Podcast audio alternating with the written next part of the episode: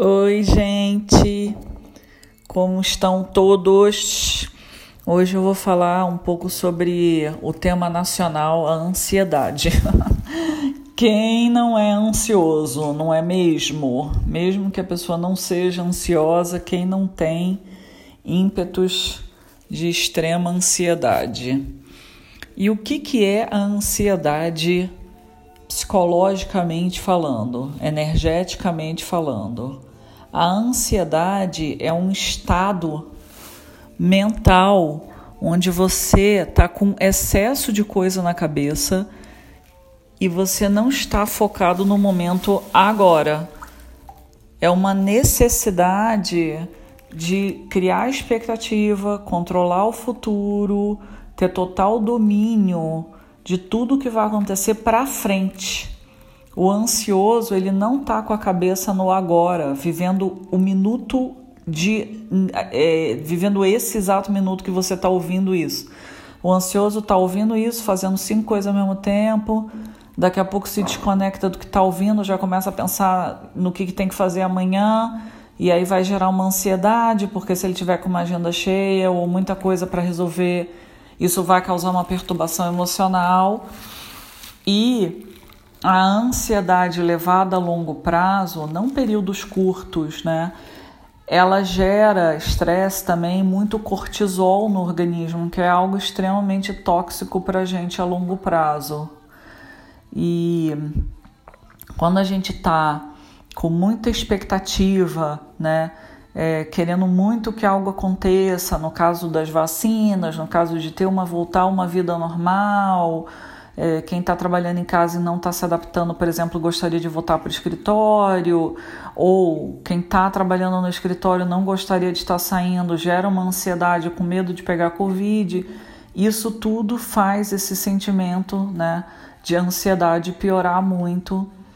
E obviamente que existem crises de ansiedade que elas precisam de uso de medicamento, tratamento realmente da medicina tradicional, porque causa um revertério muito grande na vida daquela pessoa.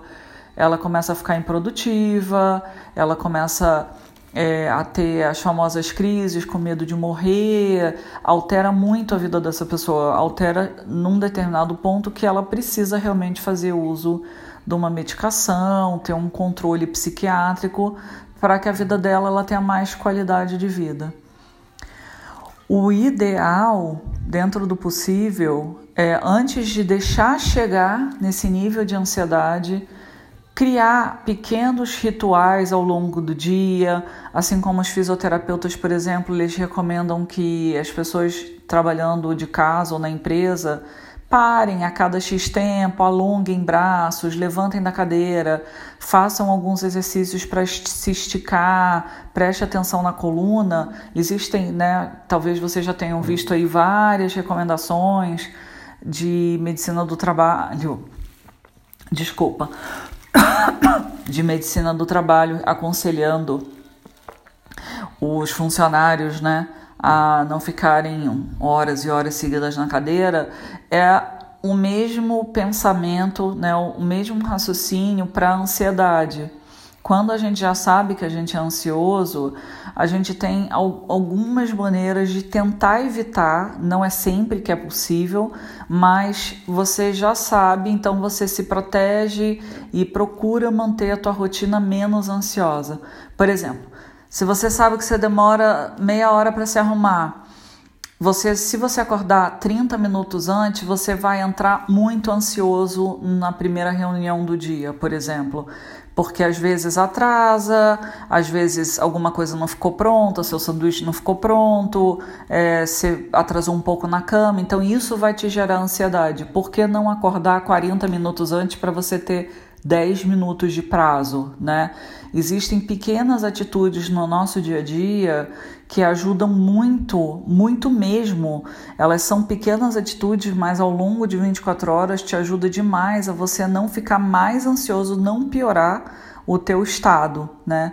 É, colocar é, formas de você se divertir, né? É, coisas que te deem alegria, né? Ou é, usar cores no seu dia a dia, coisas que alegrem tua vida, né? Quem consegue fazer exercício físico, quem consegue meditar, isso tudo ajuda muito a gente a controlar o, as sinapses cerebrais.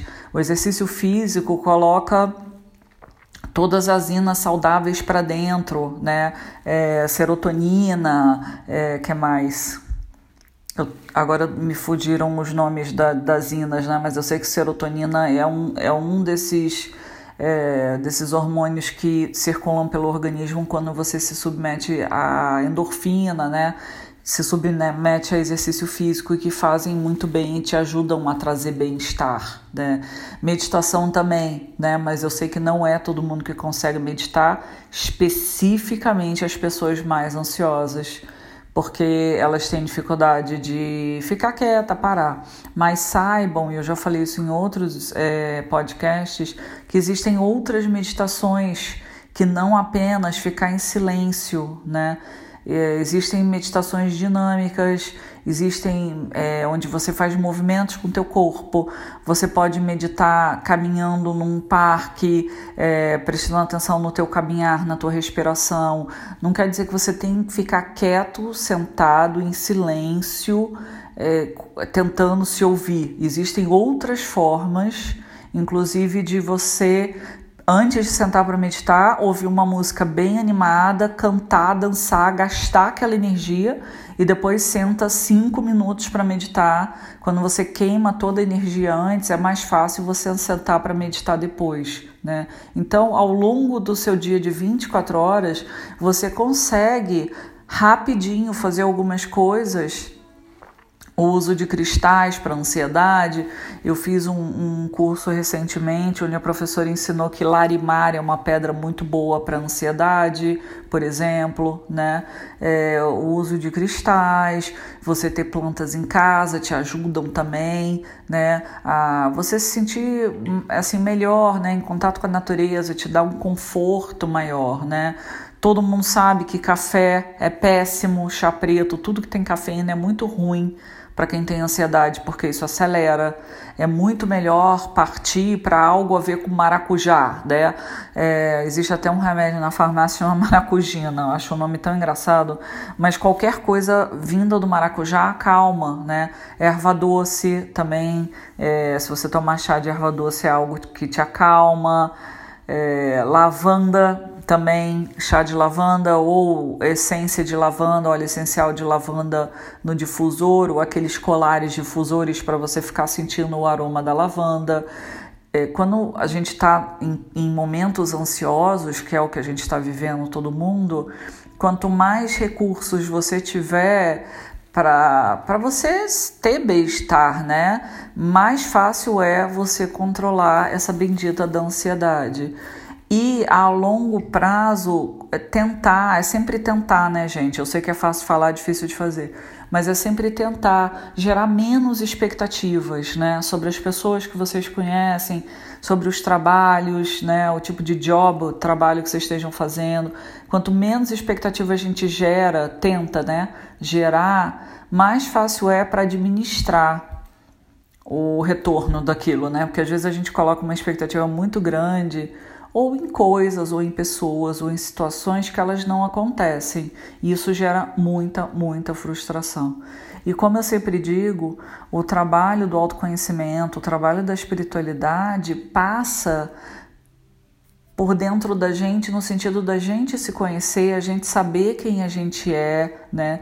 Ter plena noção do que, que a gente veio fazer ao mundo e a gente finalmente conseguir ser a gente.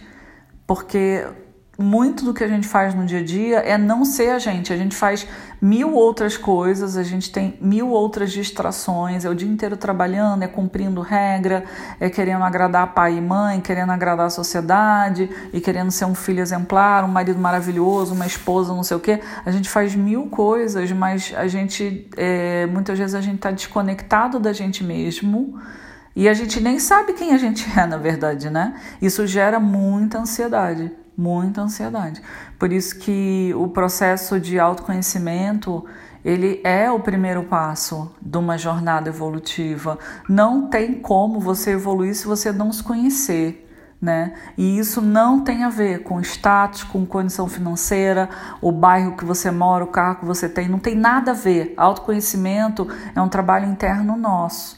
Assim como também você não consegue de forma alguma delegar isso para ninguém, para ninguém. O teu terapeuta, se é que você tem um, ele vai te apontar o caminho, ele vai se espelhar, é, ele, vai, ele vai se transformar num espelho, digamos assim, para que você olhe para esse espelho e se reflita e você consiga entender quem você é, né? Mas ele de forma alguma consegue fazer o trabalho por você. Então, sempre que vocês forem buscar o autoconhecimento, que pode ser via terapeuta, pode ser fazendo workshops, cursos e lendo livros e vendo palestras na internet, tem várias e várias maneiras da gente se autoconhecer. Nunca pensem que alguém vai resolver isso para vocês.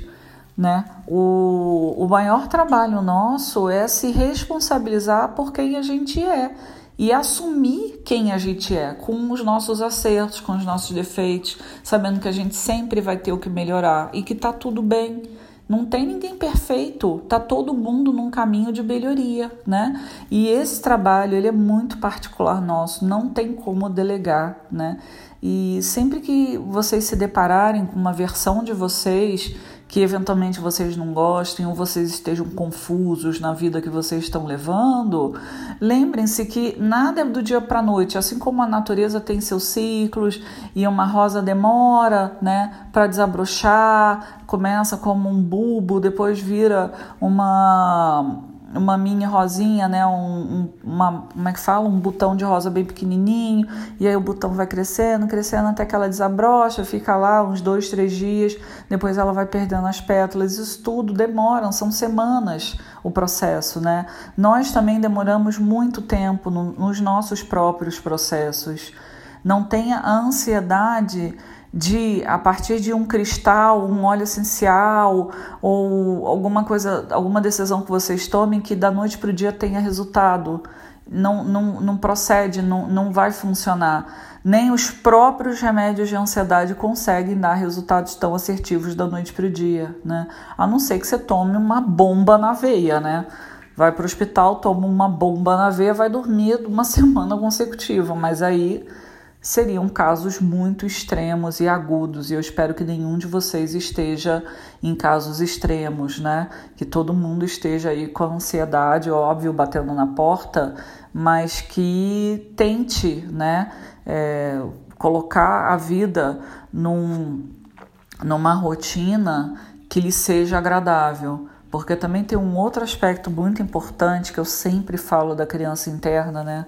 Que eu acho que quando a gente cura a nossa criança interna, a gente tá lá 70, 80% do processo de cura emocional, e por isso que eu considero tão importante esse assunto, a criança interna, a nossa criança, ela gosta de rotina. Ela, ela precisa estar tá acolhida e protegida, sabendo o que, que vai é, ampará-la, tendo certeza de que é, ela não fica desenfreada escolhendo o que ela quer fazer e, e, sendo birrenta e mostrando ao mundo a que veio de uma forma muito impositiva, né? É, quando a criança interna ela está controlada, a gente consegue conversar com ela, a nossa ansiedade também baixa muito, muito, muito, muito. Né? Quando a gente consegue essa conexão com a criança interna, a gente basicamente vira outro ser humano. Fica muito mais fácil né, administrar. Não que a gente não vá ser ansioso, porque tem gente que é ansiosa, consegue controlar, né, já não tem crise, já não é uma vida tão né, é, com falta de ar, aquele desespero todo, mas permanece mais acelerado do que o normal. Né? É, existem muitos tipos de temperamento dentro do ser humano, nem todo mundo é igual. Né? Existem pessoas calmas, existem pessoas nervosas, e assim é. Né? A gente não tem que virar todo mundo um Buda né, que medita 24 horas por dia. Isso é irreal, pelo menos no mundo em que estamos vivendo. O que dá para a gente fazer é administrar o nosso pensamento, a nossa rotina, colocando ordem na casa, tentando incluir nessa rotina coisas e alimentação e hábitos e rezas e sei lá o que, cada um gosta de um negócio, né? mas colocar hábitos que façam bem, que no fim do dia você fala: "Nossa, eu acordei 10 minutos mais cedo hoje e olha, nem tô tão ansioso". Então eu vou começar a acordar 10 minutos mais cedo para poder fazer as coisas com mais calma. Pior coisa do mundo para ansioso é fazer tudo correndo, acordar correndo, tá sempre atrasado, sempre louco, desvairado. Isso é muito, muito ruim para ansiedade. E aí, quando você está muito louco, desvairado, a criança interna vai gritar, você vai achar que tudo é sobre você, você vai ficar melindrado, vai. Ixi, aí o negócio não tem fim, né? Então, quanto mais a gente consegue se organizar, ainda mais porque agora tá todo mundo dentro de casa de novo, né? E Deus sabe lá como é que vai ser esse ano aí. Eu acho até que esse ano provavelmente vai ser muito parecido com o ano passado, tomara que eu esteja errado, mas é, vamos, vamos se preparar né? Vamos colocar uma música agradável, né? Vamos tomar um banho gostoso, sabe? Largar esse celular um pouco. Esse celular dá muita ansiedade na gente. Se vocês viram um, documento, um documentário no Netflix, que agora eu esqueci o nome, hoje eu tô bem esquecida, como vocês estão percebendo, né? Mas tem um documentário no Netflix que fala sobre a psicologia por trás desses aplicativos todos aí, né? Facebook, Google, Twitter, que é tudo, na verdade, é quase tudo mesmo dono nessa altura do campeonato, né? Porque um foi comprando todo mundo, não sei o quê. Mas essa coisa do, por exemplo, o, esses aplicativos ficam mostrando lá quantas mensagens você tem. Então toda hora pipoca, né? Aquilo te dá muita ansiedade, é feito de propósito. Dá uma olhada desse documentário, que eu não sei o nome. É não lembro o nome de forma alguma, mas se você procur, vocês procurarem no Google documentário que fala sobre redes sociais, no Netflix vai aparecer, porque é alguma coisa de redes sociais, o Nobel, alguma coisa assim, e explica, né? É, o documentário, inclusive, tem alguns executivos dessas grandes empresas de internet que não estão mais trabalhando nisso e eles abrem o verbo mesmo, né? Dizendo que realmente muita coisa foi pensada para gerar uma dependência emocional da gente com o celular. Você vê que se a gente está sem celular, parece que a gente está pelado. a gente acabou incorporando isso na, minha, na vida. Eu, quando era criança, é, o telefone na região serrana do Rio de Janeiro, você era telefone de parede, aqueles enormes de museu, atualmente está em museu. Você ligava para uma telefonista e aí a telefonista fazia a ligação para a capital. Era nesse nível, né? Hoje em dia você carrega um telefone no bolso ou até mais de um, né? Tem gente que tem cinco telefones. Você carrega o telefone no bolso e fala com gente do mundo inteiro. Mas antigamente não existia celular, por incrível que pareça. E os primeiros celulares, eles eram caríssimos, caríssimos. Eram de satélite, eram aparelhos grandes, sabe? É, entrou uma leva no Brasil, não era todo mundo que tinha. Primeiro, pelas condições financeiras, e segundo, porque você tinha que entrar numa lista de espera. A coisa só foi popularizar. É... Deixa eu ver. Eu tenho 43, eu acho que com 20 não, calma aí. Com 20 eu já tinha celular, então provavelmente quando eu tinha uns 15 anos é que o celular começou a entrar, alguma coisa assim, depois foi se popularizando e barateando. No início, as pessoas elas tinham, é, antes do celular, que eu digo do telefone fixo, as pessoas elas compravam linha para alugar. Você comprar a linha telefônica era algo caro Geralmente você alugava linha telefônica de alguém, ou tinha gente que comprava várias linhas para alugar as linhas e ganhar dinheiro mensalmente com isso. Olha que interessante, né? E hoje em dia eu nem tenho telefone fixo em casa tem anos já. Acho que ninguém mais tem telefone fixo em casa, né? gente, o mundo mudou muito. E porque mudou muito, a gente está mais ansioso. Mas é isso, meus amores. Um beijo, viu?